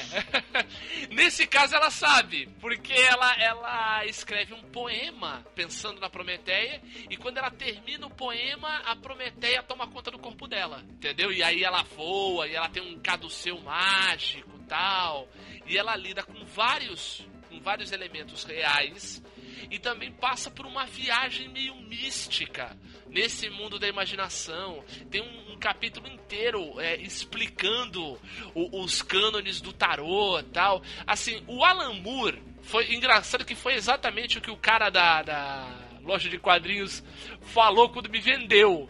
Falou, cara. Pega e lê, porque nessa história aqui o Alan Moore tá sem freio. E é mesmo. O Alan Moore tá sem coleira, abriu a porta lá das magias dele lá, das, da- do Deus Cobra dele lá, e, e ele soltou tudo nessa história. E ela é muito completa, é muito interessante, é muito criativa e o que, eu, o que eu achei mais legal é extremamente feminino, entendeu? Ele coloca o feminino como uma coisa realmente divina. Entendeu? Do, do- do- das qualidades e da sensibilidade, entendeu? Fala de sexo também, com, como também um, algo para se atingir o divino, sem ficar com esse sem pensar em sacanagem e também sem querer ser pudico, entendeu? Botar o sexo como uma coisa legal pra caralho, sabe? Uma das melhores coisas que, que, que, que existe na, na, na manifestação humana tal. É muito legal. É interessante você ver o, o, é, o cenário futurista que, que se passa. O engraçado é que assim, a história se passa num 1999 muito futurista. Entendeu? Onde as pessoas usam jaquetas de gel, tem uma moda toda toda rebuscada, o Diaba 4, tem um tem um pô, Nova York tem um prefeito com múltiplas personalidades. É, é assim, tem muita loucura, tem muita licergia, E é muito criativo, assim, é uma história muito apaixonante, eu digo. Assim, você gruda, você quer saber mais, você quer entender mais, e daí as, as outras manifestações da Prometeia ao longo do tempo aparecem, entendeu? Cada uma com seu estilo, uma é mais guerreira, a outra é mais, é mais poetisa, uma outra é mais, é, é mais medrosa, e tem uma manifestação dela que é uma garotinha. Que é uma, uma, garotinha com um ursinho, assim. E ela só fica no mundo da imaginação. E as pessoas ficam, fica quieta, menina. E ela ah, mas fica quieta, menina. Sabe? É, é, é, é muito interessante que entra também o humor. Olha. E claro, né, tem muito, vai dar de influência do Aleister Crowley, telemismo lá, que ele desenvolveu e os, os caminhos do divino tal. É, olha, é, é, uma, é uma viagem bonita entendeu? Se você é adepto de, de substâncias estupefacientes e quiser experimentar entorpecido. Droga é uma coisa, tóxico é outra e estupefaciente é outra. Tente, aí eu não, eu não fiz isso. O máximo, o máximo de droga que eu usei enquanto lia era açúcar. Descobri um chocolate enquanto, É eu, bom, tava, é bom enquanto eu tava lendo. É, Deu uma pilhada aqui, ó. Pô, bicho, eu não parava de falar depois que eu li. mas, é, mas é interessante, é, é muito. É muito instigante, é uma história. Assim, e é diferente. E é diferente daquilo que a gente está acostumado a ler de quadrinhos, entendeu? É uma. É uma assim, um, é um pensamento mais fora da caixa. É algo muito legal, eu adorei. Tá, tá em catálogo aí. Dá pra você jogar em busca aí em Livraria Cultura da Vida, ou, ou procurar em lojas especializadas de quadrinhos. Acho mais fácil você procurar pela internet, né? Porque é, é, graphic novels, ainda mais que é uma graphic novel que não é das grandes, assim, né? Não é Marvel, não é DC, né? Então é, não é tão tão simples assim você achar numa banca, né? Até porque é um, é um encadernado bonito, capa dura, essa história toda. Recomendo você procurar aí nos, nos sites de compra pela internet. Agora escutem. A minha segunda dica também é de história, também é literária e também é a história de uma mulher e na verdade é a história de uma mulher, uma história antiga, bem antiga, é um clássico já. E é de um cara que eu acho ainda, olha que ele morreu já tem tempo, tem mais de 15 anos que ele morreu. Mas eu, eu vejo muito assim, a minha geração, minha e do Roberto, não dá tanto valor a ele. Acho que muito por um, uma bo- muito por conta da Globo que botou inte- assim é, adaptou muitas das histórias dele pra TV e acho que de repente a galera pegou um ranço de que ah isso aí é história de novela mas falar de um dos escritores mais geniais que o Brasil já produziu. Um cara que é traduzido no mundo todo, tem uma obra gigante. Eu tô falando do Jorge Amado. Eu já falei aqui algumas vezes dele, é um cara que eu admiro pra cacete. É um cara que, num- num- numa época onde isso tudo era tabu, ele contava história de trombadinha, contava história de zonas de meretrício, contava história sobre as religiões de matriz africana, que hoje em dia estão sendo né? Quem é adepto dessas religiões está sendo agredido no meio da rua, né? ah, correndo o risco até de perder a vida só porque tá de branco. Vou, vou falar do Jorge Amado e uma obra dele específico que é Teresa Batista, Cansada de Guerra. Antes, perguntar pra vocês se vocês já ouviram falar, se vocês conhecem Sim, essa sim. história. Já ouvi É, falar. eu, te- eu tenho, tenho uma coisa, Diogo, preciso confessar aqui pra você, pra Marília, pros, pros meus seguidores no Twitter, pro, pros ouvintes. Eu nunca li nada do Jorge Amado. Eu li pra Olha aí, caralho tá a mulher dele, adoro a Zélia Gattai, tá A aqui pariu. Célia, que é um, Foda, gê- foda. um Mas o gênio, Jorge Amado nunca li nada. Pretendo corrigir isso em breve, porque eu tenho aqui o Capitães de Areia, Uhum. Capitães Olha, da areia, obra. não de areia. Eles não são feitos de É, areia, eles são da da areia, areia. exatamente, que é a história dos Pretendo ler, pretendo lê-lo, né? mas conheço sim, de, de- de ouvir falar Teresa Batista cansada de guerra, sim. Então, ó, engraçado, vou dar um fun fact aí. Essa obra aí, a Teresa Batista Cansada de Guerra, a Zélia Gattai contribuiu bastante. Ela foi uma espécie de revisora e consultora da história, junto com o Jorge É, eu ouvi dizer, eu, eu li um livro dela recentemente, a, Ca- a Casa do Rio Vermelho, que fala da mudança deles de volta Certo. Bahia. Né? Eles moravam no Rio e aí eles mudaram de volta pra Bahia. E aí fala desse, desse processo. Do, ela fala de- do processo de vários livros de Jorge Amado, e aí, inclusive, ele.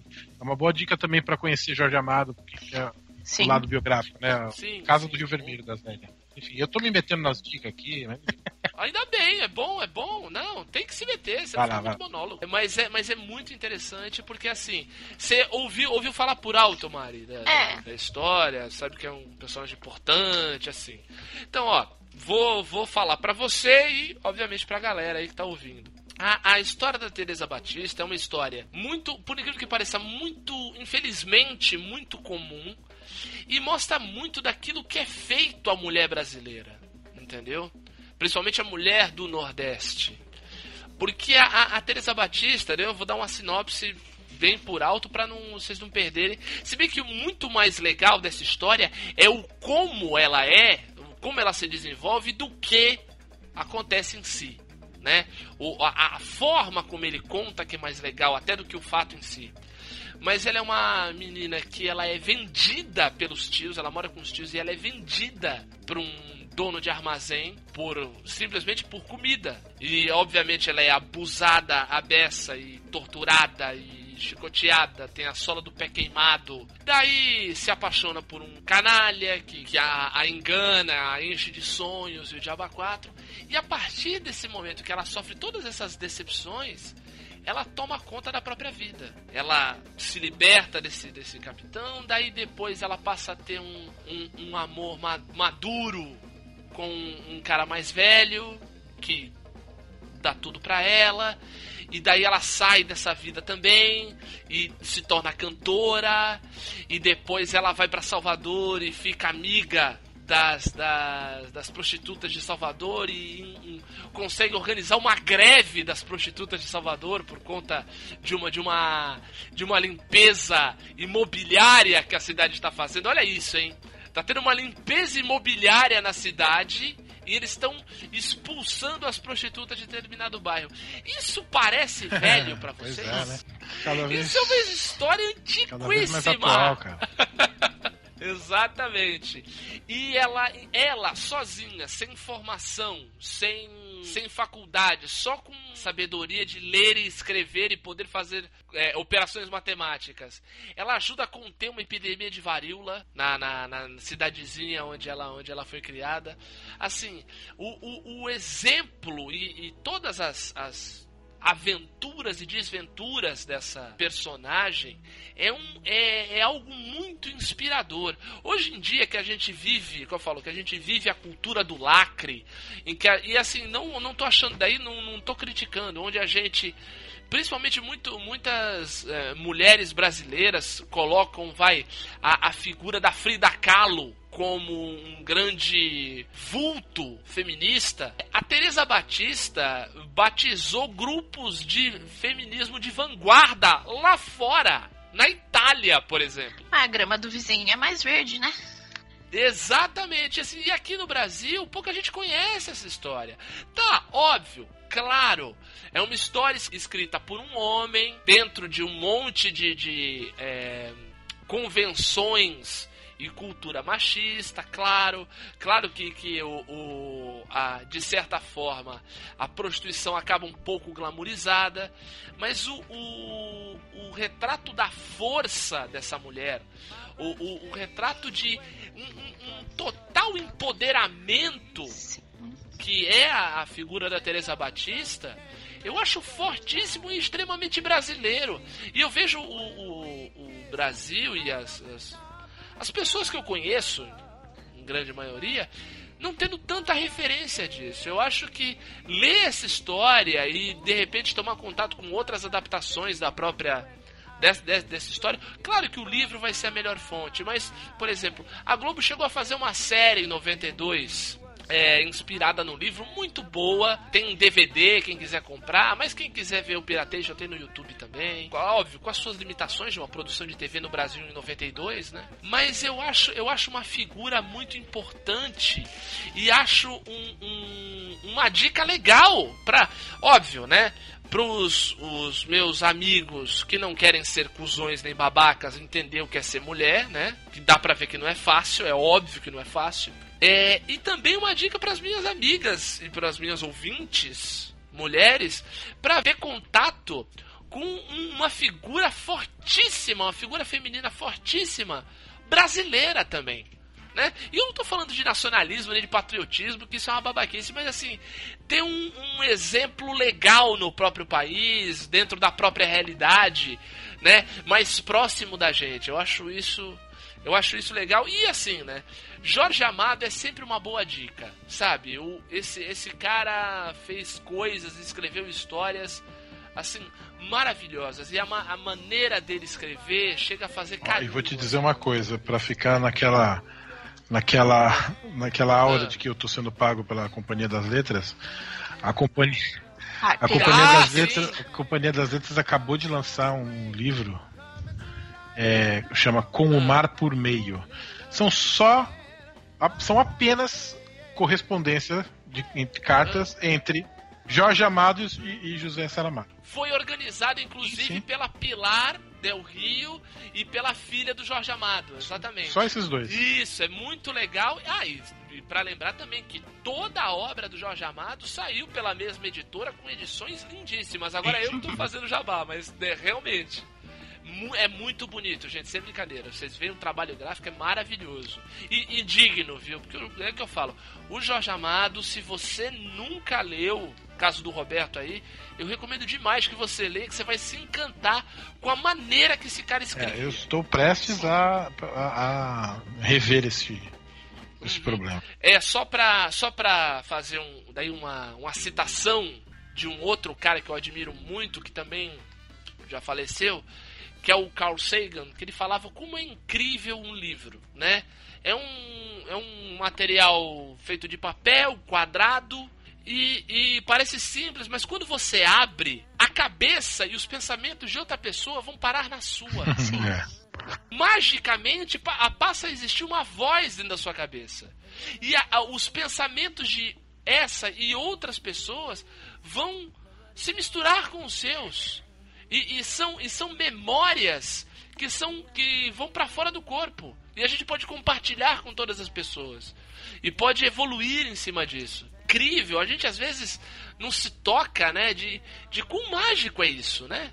De transmitir uma ideia para alguém que você nunca viu, ou, ou, alguém que você nunca vai ver, ou alguém que já morreu há centenas de anos. Eu tenho isso para mim que a minha maior e única paixão dessa vida foi Bukowski. E ele tá morto. Ele, ele morreu é? antes de eu nascer e ele é o amor da minha vida. Como que pode? Porque eu, porque eu engoli os livros dele. Tipo, eu tenho pra mim e o cara morreu. E nunca vi, nunca vou ver. Exato. É uma grande abstração, né? Muito louco. É, é comigo, na literatura, é o Érico Veríssimo. O Érico Veríssimo, Aí, ele morreu é, em 75, se eu não me engano. Eu sou de 79. Aí, ó, morreu é, Bukowski é. morreu em 94, eu nasci em 96. É, eu ainda tive sorte dos meus queridos, dos meus preferidos ainda estarem vivos. Eu ainda ter visto entrevistas dele enquanto eu era vivo, que era um, é o caso dos dois aí das cartas Sim. aí que o Roberto falou, que é o Saramago e o Jorge Amado. que eram amigos, frequentavam a casa um do outro. Inclusive tem uma reportagem inacreditável, inacreditável, que o Jorge Amado convida o Saramago para uma festa de Iemanjá. O Saramago ateu até a raiz do cabelo, dos poucos cabelos que tinha no fim da vida, inclusive. foi lá pra festa, jogou flor no mar e tudo. Daí o mais legal é que o, o repórter da Globo, não lembro se era o Francisco José, um daqueles repórteres da, da, da, da, TV da, da Bahia que a gente cansa de ver no Jornal Nacional, né? Fala assim, e o ateu, o escritor ateu José Saramago foi na... É, também foi prestar sua homenagem para Iemonjá, tal, ele vai entrevistar o Saramago, né? E aí, jogo assunto, sim. Agora, o que eu mais queria mesmo era que ela aparecesse aí, né? Agora escutem. Eu recomendo. Aperte o play. Pra fechar as minhas dicas, eu vou dar. É uma, é uma dica dupla. É uma, é uma dica de um filme. E por conta desse filme, dar a dica de um disco também que tem a ver com o filme. Eu vou dar a dica de um filme que estreou há pouco tempo no Netflix. É um documentário original da Netflix. Que é o documentário da Lady Gaga. Ele se chama Gaga Five Foot Two Quer dizer o quê? É, Gaga, né? É 5 pés ponto 2, que é a altura dela, né? Ela tem 1,57m. Né? A gente cansa de ver a ela de salto, de salto não, mas ela é bem pequenininha, ela tem 1,57m. E daí, assim, eu tô dando a, eu quero dar a dica desse filme porque eu, eu vi esse documentário e eu juro para vocês que me cortou o coração. Sem brincadeira, me cortou o coração, me, me, me deixou comovido. Porque assim, em outros, até no, acho que no último achado, e muito nos últimos programas, nesses programas mais diferentões que a gente faz, o Perdidos e o Achados, eu tenho insistido nesse tema do artista ocupado demais, o artista que não vive, né? Sim. Eu, eu, eu fiz muito paralelo aí do Luiz Caldas com a Anitta tal. Mas eu acho que ver, ao, assistir esse documentário, eu, eu me dei conta e eu, me, eu dei de cara com a versão mais aguda disso tudo. E, e, e, o mais irônico, o mais louco disso é que esse documentário é, ficou disponível exatamente no dia Que ela cancelou a, vinda dela. que ela cance... exatamente que ela cancelou a vinda dela pro Rock in Rio por conta de um problema de saúde, um problema de saúde bem grave. O, o- e daí, o, o que você vê nesse documentário, assim, um, mais da metade das cenas, e são, e você vê que não é nada muito combinado. Para começo, já destaco de cara a maneira como conseguiram retratar toda, toda esse, essa passagem, bem, só para localizar. O, o documentário ele, ele, ele pega, ele não faz uma, um, um apanhado de toda a carreira da Lady Gaga, não. Ele acompanha ela durante o processo de criação e divulgação do último disco dela e da apresentação dela no show do Super Bowl, que foi em fevereiro desse ano. Foi lindo, inclusive. Inclusive, é isso que eu ia falar. É uma apresentação incrível. Pra mim, um dos melhores shows de intervalo de Super Bowl que eu vi. Olha que eu assisto intervalo de Super Bowl faz tempo. É. com a, a, a, a- a prova viva de que o artista, ser artista, é uma. não é uma dádiva, é uma maldição, é uma cruz a se carregar. Sim. Entendeu? E assim, e você e nota, e você nota ao longo do, do documentário, e é que eu falo, e o documentário não, não, não alivia pra ela. Mostra às vezes defeito, mostra de vez em quando ela dando seus pitis, reclamando disso ou daquilo, de Alba 4. Mas mostra que ah, no, no, no cerne da questão, a Lady Gaga, que é o nome artístico da Stephanie Germanotta, ela é uma, ela é uma artista. Ela é uma menina muito talentosa. Apesar de ter 30 anos, eu vou chamar ela de menina. Por conta dela ser tão pequena. Mas ela é, ela é, ela é uma artista mesmo. Ela, ela tem uma bela voz, ela compõe boas músicas. E o, o- a, a ideia do documentário mostra muito também essa mudança que ela teve na no- no- no jeitão da carreira dela, né? Ela fazia músicas muito com arranjo eletrônico, tudo muito poperô, e obviamente, né, as tais roupas estonteantes que chamam muita atenção, o tal do vestido de carne, a, a- eh, foi dentro do ovo, dentro do para determinada premiação e foi vestida disso, vestida daquilo, de e ela pra agora jogou tudo isso fora, né? Não só, não só a questão visual, né? Como agora ela só se apresenta com um chapéu, uma roupa normal, um pouco provocante, um pouco aqui, um pouco ali, um short, um short curto, tal, mas nada demais. E tocando guitarra e fazendo um som muito mais pro lado do rock, entendeu? Algo que, daí, testemunho pessoal, eu já gostei do, do- dela como artista e gostei do som que ela fazia desde Eu o também, início. eu também, eu gostava de- desde, desde de Poker Face, na verdade. É, então, eu, che... eu até antes, quando começou o Just Dance, quando ela tinha aquele rostinho mais gordinho, assim, aquele raiozinho pintado no olho tal, bem no iniciozinho mesmo. Eu até, inclusive, eu achava que ela era italiana quando, quando ela surgiu, porque o rosto dela é muito italiano. Eu, eu gostava, já gostava dela daquele jeito, mas eu via dentro dela, até nas, nas entrevistas, na postura dela de palco, na maneira dela se apresentar, falei, gente, essa menina é uma. É uma ela, ela é roqueira e não sabe. Ela tem tudo a ver com rock and roll. A pegada dela, né? É, não, o nome dela é rock and roll, caramba. Ela tirou o Gaga de Radio Gaga do Queen, sabe? Ela é toda rock and roll. Eu falei, meu, eu fico, ficava pensando, mulher vai cantar rock, cacete, vai, sabe, vai defender teu futebol no rock and roll que você vai ser muito mais foda, tal. E ela vai para isso. E daí você começa, aí no documentário você saca que tudo o que ela fez até então não foi genuinamente dela. E, e, que toda essa, essa, digamos assim, toda essa coisa espalhafatosa, todas essas roupas malucas que ela usava, era muito mais para escondê-la. Era, era uma forma dela se esconder, dela se, se. Ela colocar uma máscara e todo mundo se preocupar com isso e não se preocupar com ela.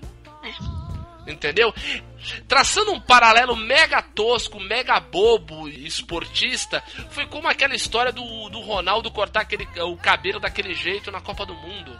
Fica todo mundo prestando atenção no cabelo, ninguém vai ficar preocupando se o cara vai passar mal ou não antes do jogo. É. Ela jogava um, um digamos assim, um, um, um chamariz pros, pra galera da, da, da celebridade, pros paparazzi, pra tudo. E ela fazia o trabalho dela. Então, assim, o, o, o, artista, e principalmente o grande artista, o artista que, que tem é conhecido no mundo todo, que vende muitos discos, que, que é um sucesso em tudo quanto é lugar. Gente, é uma. É uma. É que eu falo, é uma mulher de 30 anos, sabe? Com pai, mãe, avó, que aparecem no, no aparece no filme. Inclusive, o disco que ela fez agora, ela fez em homenagem à tia dela que faleceu da mesma doença que ela sofre, que é lupus. A, a tia dela escrevia poemas tal, e morreu com 19 anos. Né? Então é, é, essa história toda e, e, vai mostrando no filme de uma maneira muito interessante, porque a câmera se esconde, entendeu? A câmera se esconde e deixa a realidade passar na, na, na frente. Assim, é, é um olhar documental muito, muito, muito inteligente, muito bem feito.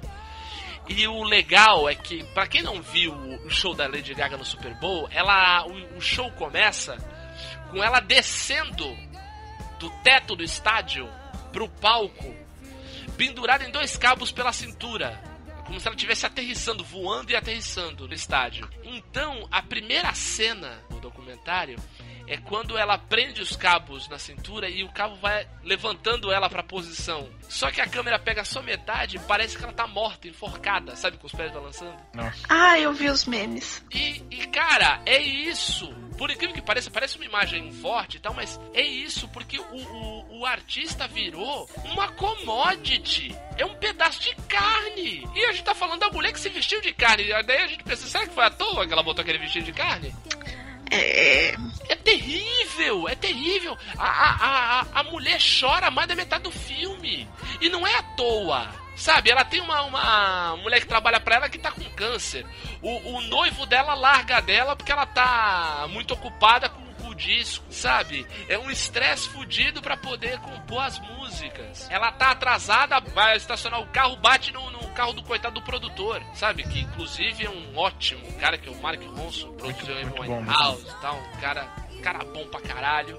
E, e pelo filme a gente vê um cara muito gentil, muito gentil com ela. Tá? Assim, ela sofre e muitas vezes as dores, as tais dores que a tiraram do show do Rock in Rio aparecem demais no filme. Mas é uma coisa que ninguém via, né?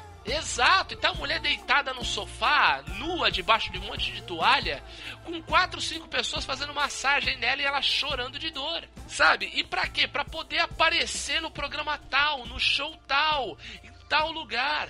Gente, a fama é um moedor de carne. É meio pesado isso que eu vou falar, mas não é à toa que tanto artista se mata. Não, esse, esse tipo de situação é extremamente destruidora, sabe? Uhum. E não precisa nem chegar ao ponto do suicídio, né, Mari? Fica maluco mesmo. Sim, sim. Não, eu tava pensando, mas é porque as pessoas são colocadas num pedestal tal que é meio que atribuído um papel de Deus para ela e ela não pode falhar. Sim, exatamente. Muitas vezes esse, esse argumento aparece no documentário, sabe? É, é de que eu, eu não posso falhar, se der alguma coisa errada no show, o erro é meu, entendeu? É o meu nome que tá lá, sabe? E, e, e tantas coisas, a quantidade de gente, e assim, tem uma hora que ela desaba e, e chora que nem uma maluca falando assim: eu passo o dia inteiro com milhares de pessoas me tocando, falando coisas lindas para mim, que eu, eu, sou isso, aquilo. No final do dia eu tô sozinha Pra chegar na hora de, de que eu no final do meu dia não tem ninguém. Eu dou de cara com silêncio. Cara, isso é terrível. Sabe? Daí todo mundo fala: "Ah, mas ela tem uma puta de uma casa não sei aonde, ela tem um puta apartamento, ela tem isso, ela tem aquilo". Daí eu falo: "E daí? A que custo?" A que preço? E é isso que você falou, mano. É à toa que, que tanto artista fica maluco. Sabe? Ah, vamos citar mais uma vez aí o Rock in Rio. Teve a apresentação do Guns N' Roses aí. Tava todo mundo julgando o, o- o vocalista do Guns N'. Roses. Que tava gordo, que tava careca, que tava desafinado, do cacete a Gente. quatro. Pelo amor de Deus. Estupidez. Não, não, não faz sentido. Tipo, você quer gostar de bandas antigas porque elas são antigas, mas você não quer aceitar que os integrantes envelhecem. Exato, exato. E daí o cara quer é, atender a expectativa dos fãs e, e, cara, não pode mais. Daí, daí uh, acaba fazendo o que não deveria, acaba fazendo merda, não canta como, como sabe ou como pode. Sabe? Gente, é, é uma loucura, é, é algo terrível, assim. E você vê a, a, a coitada da mulher, ela é vista como um pedaço de carne. É 30 pessoas se jogando do lado dela pra tirar uma porcaria de uma foto. Não é nem pra conversar com ela, é pra tirar uma foto. Sim, exatamente, exatamente. E você nota que assim, esse carinho muitas vezes que ela demonstra pros fãs acabou, acabou virando um, um- também uma via crucis pra ela. Entendeu? Porque faz mal, ela vai, ela faz uma. Em determinado momento ela aparece do lado de uma fã e, e fala com ela como é que você tá, tudo bem? A fã vai embora e ela começa a chorar. Ai, você ficou tanto tempo aí esperando aí fora, tal, não sei o que. Sabe? Por quê? Porque, cara, a pessoa é feita de carne e osso. Do lado de cá e do lado de lá. Sabe? Agora, uma passagem que é incrível, isso não é nenhum spoiler, nada. Ela tá gravando uma das músicas do, do álbum com a Florence, do Florence and the Machine Rainha. maravilhosa também, adoro ela, ela e a banda toda. E daí elas terminaram de gravar, estão tão as duas e o, e o Mark trocando ideia, falando bobagem, né? Fazendo um, o que, o que agora tá, tá popular no, no pessoal da crítica esportiva, fazendo aquela resenha. É, eu odeio isso. Quem escreve deve ficar com a raiva, né? Mas tudo bem. Eles ficam lá trocando ideia. E daí a, a, a Lady Gaga tá com o celular assim, falando pro, pro Mark Ronson, ó, você sabe já, né, fazer aquele negócio lá no Instagram que eu te ensinei? Que daí eu, eu mando a foto aqui, daí sai no seu e sai no meu também e tal. Daí a Flora está olhando pra, pra ela, assim, ela lá mexendo no celular, ela, "Ai, eu, eu não consigo, sabe? Ela não consegue o quê? Eu não consigo mandar enviar pra uma foto ou qualquer coisa que mais de 13 milhões de pessoas vão ver naquele instante. Assim, nesse exato momento ela vira pra Florence com uma cara meio de besta, ela assim, eu também não, eu esqueci! Não fala aí, não me lembra essas coisas, né? Ela fica meio. Ah! E abraça ela, tipo, meu Deus do céu, que porra é essa? Sabe? Porque, porque é uma loucura, cara. É, é- Você fica responsável pelo, pelo, pela autoestima de milhares de pessoas. Como assim? Sabe? E, e- e todo mundo fica solícito demais com você, todo mundo te adora de uma hora pra outra. Sabe? Eu, eu, não, eu sinceramente eu não consigo, eu não consigo ter essa assim essa adoração que eu vejo muita gente tendo pra qualquer artista. Por exemplo, vai, eu eu sou fascinado pelas histórias do Saramago, mas eu sei que ele era um cara normal, um, português que foi jornalista, ele se tornou escritor, beleza? E um cara que teve ótimas ideias e tem um talento brutal pra escrever. Né? O caso do Jorge Amado, pra mim é a mesma coisa. O cara foi, foi até deputado, morou na União Soviética, depois na, na Tchecoslováquia, Jaba 4, Rio de Janeiro tal. Pô, mas um, um senhor, né? Eu vi, já havia um, mais humano, mas um senhor, um cara que escrevia. Sim. Né? Como a gente fala do, do.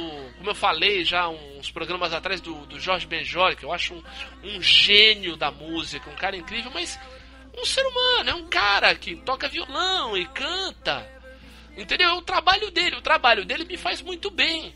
Mas eu não preciso ter essa adoração, esse, esse, essa relação quase que é, é- é é simbiótica com o cara. Meu, o trabalho dele é bom, eu admiro, ponto final. Ele segue a vida, sigamos a vida, a vida é assim.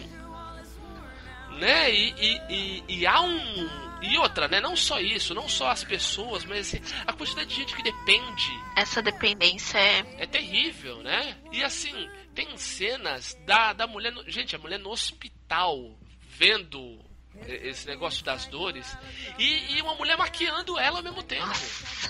Sabe? Ela tá tocando piano, tem uma maluca ela fazendo o cabelo dela. Cara, sabe? Que horas? Que horas para pra, pra sei lá, pra soltar um, a porra de um peido, entende? Gente do céu, e tudo termina, e tudo termina em gases, né? Eu falando um pouco seríssimo, assim. A profundidade. A profundidade foi tão profundo, tão, tão, tão profundo que acabou na privada, né, Mari? É. E uma, a outra dica que eu ia dar é o disco, que é dela, que tá falando nesse, nesse, nesse documentário, que é o Joanne, que é um disco muito legal, tem ótimas músicas. Eu ouvi, ouvi falar muito bem. Tem uma pegada mais rock and roll, mais country, de country rock, entendeu? Bem legal. E tem um- uma das músicas que é muito interessante, que eu não tinha parado para me tocar a mensagem, que é o Million Reasons, né? Que tem uma mensagem muito bonita, assim. De você me dá milhões de razões para ir embora, você me dá milhões de razões para parar, você me dá milhões de razões para parar com tudo, mas eu só preciso de uma boa razão pra não parar nada, pra continuar numa boa. Então, assim, a- é, é meio que resume um pouco desse podcast, entendeu? A gente tem milhões de razões pra parar, milhões de razões pra não continuar, milhões de razões pra largar tudo isso, mas a gente só precisa de uma boa razão pra continuar fazendo isso aqui toda semana, que é você ouvir e comentar. Então a gente aguarda os seus comentários aí.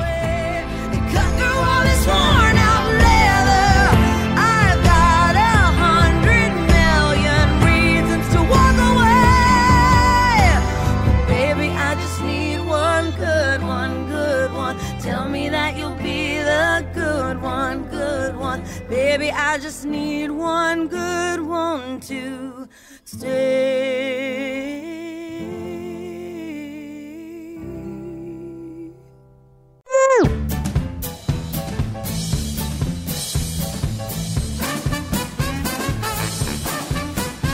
Eu abraço a diversidade ouvindo o CD do Pablo Vittar, mas coxinha de queijo não.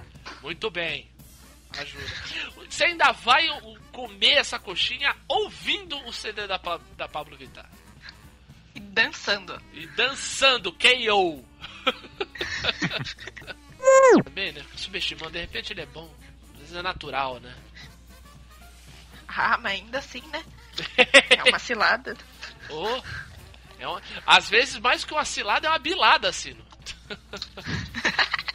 Pronto aí, Betão.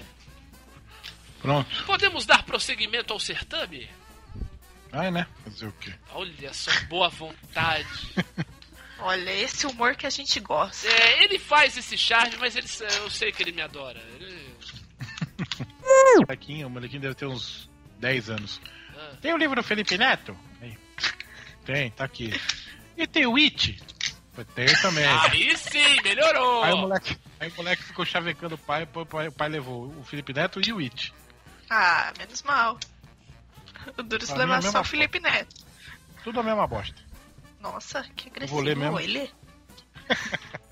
Tu quer tirar minha minha minha motivação mesmo? Foi, foi né? topzera, Diogueira. Topzera. Ó, já passou da meia-noite, então sextou. Sextou. Sextou, é, já é sexta, né? Sextou, Diogueira, Diogueira e. Vamos marcar um churras, todo mundo vai de berma. Vai ser top. Nossa, é. Churras top. Vai ser mais que top, vai ser shop. Que é sobre. Minhas cachorras estão latindo, desculpa. Que é sobre. Não, sim, eu Não. tava no mudo. Desculpa. É, eu, Ah, eu já ouvi falar, mas tava. nunca, nunca, nunca li. Caraca, vocês estão fazendo dueto no mudo? Aí vocês me quebram.